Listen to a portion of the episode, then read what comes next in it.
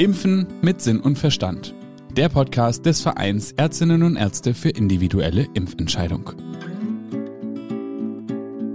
Moin und herzlich willkommen hier im Podcast Impfen mit Sinn und Verstand. Das ist der Podcast des Vereins der Ärztinnen und Ärzte für individuelle Impfentscheidung. Und hier im Trailer wollen wir ein bisschen beleuchten, für wen ist dieser Podcast eigentlich und was geht hier eigentlich inhaltlich ab. Heute mit mir im Studio Dr. Alexander Konietzki. Moin, Alex. Moin. Jetzt am Anfang müssen wir mal klären, ne? was wollen wir hier eigentlich tun? Wir haben uns überlegt, dass es gut wäre, wenn wir einen Ort kreieren, an dem es Informationen gibt, vor allen Dingen für eine Gruppe von Menschen, nämlich für diejenigen, die sich mit Impfen beschäftigen wollen. Und da finden wir doch einige, die noch gar nicht denken dass Sie uns gerne hören würden. Nämlich in der Regel, und so bin ich auch zu dem Thema gekommen, wenn man mit dem eigenen kleinen Würmchen dann in den U-Untersuchungen sitzt und die Frage ansteht, einfach, zweifach, dreifach, oder mhm. wie ist das eigentlich mit dem Impfen und man denkt, na, zur U4 machen wir einfach die STIKO-Impfung, ist doch klar, oder?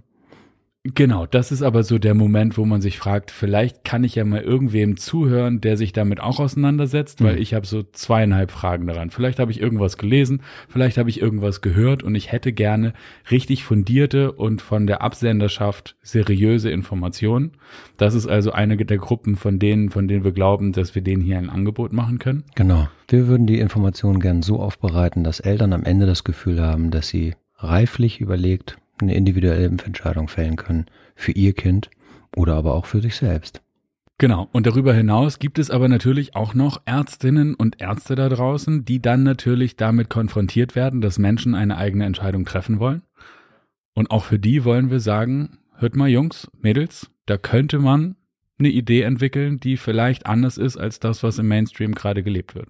Genau. Meistens gibt es ja zu der einen Seite auch noch eine andere Seite an Informationen und wir wollen beide so beleuchten, dass man das Gefühl hat, das ist profund recherchiert und es gibt mir wirklich die Möglichkeit am Ende eine Gewichtung da reinzubringen, die ich als Arzt dann auch wieder bei der, ja, bei dem Beratungsgespräch dann wieder so weit entferne, dass der Patient oder eben die Eltern diese Gewichtung für sich da so reinnehmen können, dass sie das Gefühl haben, diese Entscheidung treffe ich wirklich für mich oder für mein Kind selbst, aber eben gut und wohl informiert. Und diese Information wird von den Eltern oft von den Ärzten abgefragt, ohne dass sie das Gefühl bekommen, der Arzt oder die Ärztin möchte diese Information tatsächlich einmal überdenken oder hat die schon mal reiflich überlegt.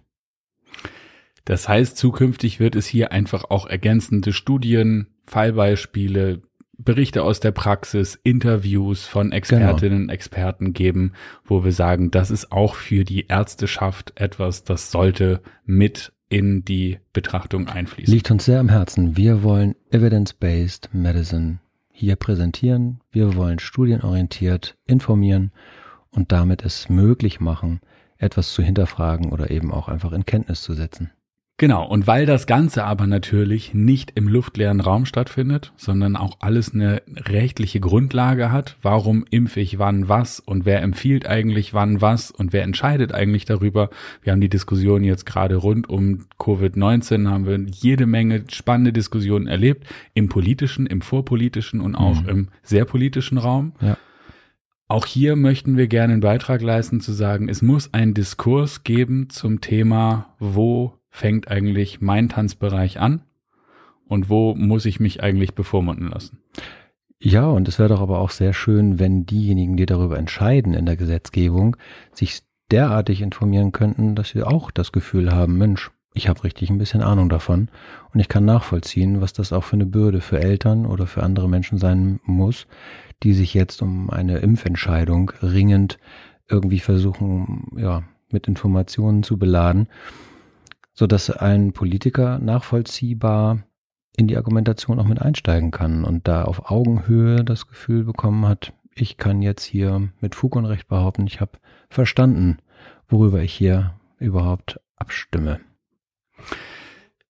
Und all das gibt es zukünftig in diesem großartigen Podcast. Und wenn diese Art von Unterhaltung mit Experten und Expertinnen, mit Fach Gebrieften und Professoren, mit schreibenden und diskutierenden Menschen auch für dich ist, dann kannst du jetzt schon mal diesen Podcast abonnieren oder wenn du eine redaktionelle Anmerkung hast oder vielleicht sogar einen Themenwunsch, schreib uns bitte gerne eine E-Mail. Bis dieser Podcast alle Folgen umfasst, die es dann umfassen muss, damit alle Informationen da sind, findest du auch schon eine ganze Menge Informationen bei uns auf der Website. Auch die ist in den Show, Show Notes verlinkt. Und bis dahin würde ich sagen, danke dir, Alex. Ich freue mich auf die Reise mit dir und allen anderen. Und danke dir da draußen fürs Interesse und würde sagen, bis zum nächsten Mal. Tschüss. Danke, Hauke. Tschüss.